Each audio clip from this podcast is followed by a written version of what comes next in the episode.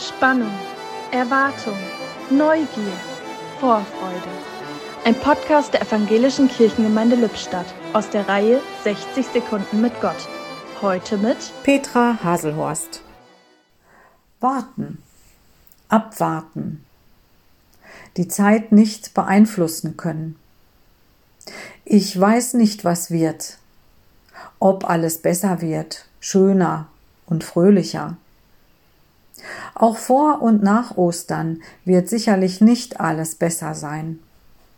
Die Passionszeit lehrt mich aber innezuhalten, zu spüren, wo es Mängel gibt und wonach ich mich sehne, welche Erwartungen ich hege. Ostern, das ist die Zeit der Freude inmitten all dem, was Leben ausmacht.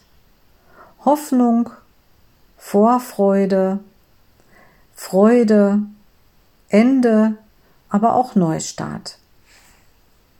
Vorfreude teilte heute Petra Haselhorst.